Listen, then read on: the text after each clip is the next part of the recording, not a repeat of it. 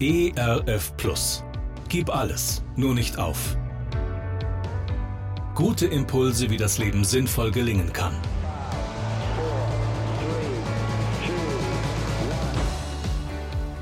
Hallo und herzlich willkommen zu Gib alles, nur nicht auf.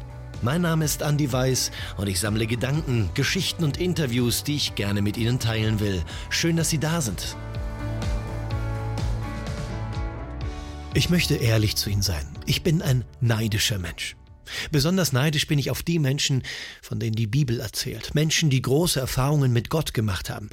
Noch neidischer bin ich auf die Menschen, die in den Evangelien zu finden sind. Also die Menschen, die Jesus persönlich getroffen haben. Sie kennen sicher so manche dieser Geschichten. Viele könnte man aufzählen. Da gibt es Petrus, ein verrückter Kerl, große Klappe und schnell eine blutige Nase geholt.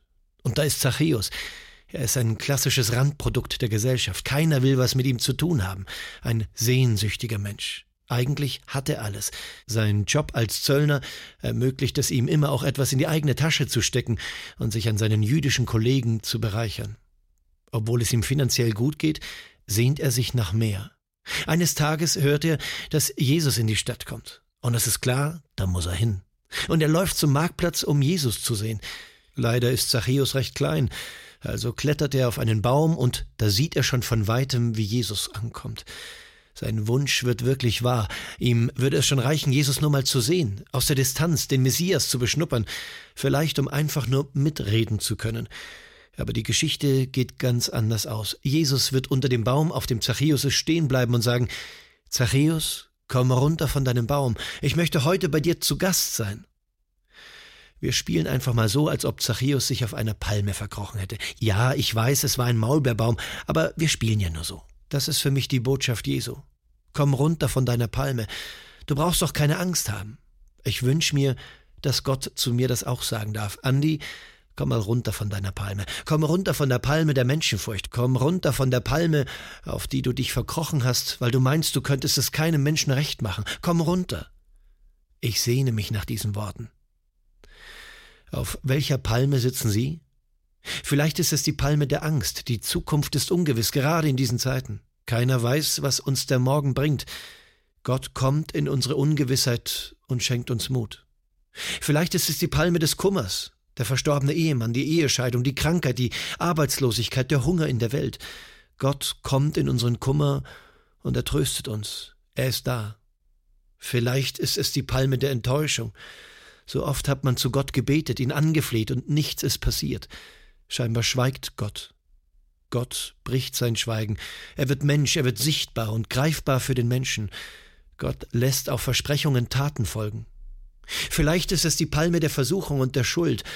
Gott kommt, um uns von unserem Ballast zu erlösen. Oder ist es die Palme der Unwürdigkeit? Schließlich war man schon so lange nicht mehr in der Kirche, hat so lange nicht gebetet und immer mehr gezweifelt als geglaubt.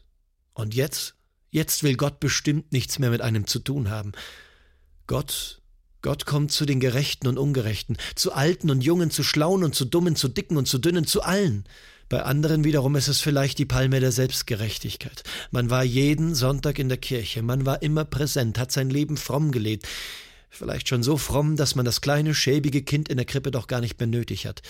Gott kommt auch zu den Frommen zu den Erfolgreichen, zu den Gewinnertypen, zu den Besserwissern und zu den Schlaumeiern, zu den Rechthabern und auch zu den Selbstbewussten. Er kommt und er schenkt sich allen.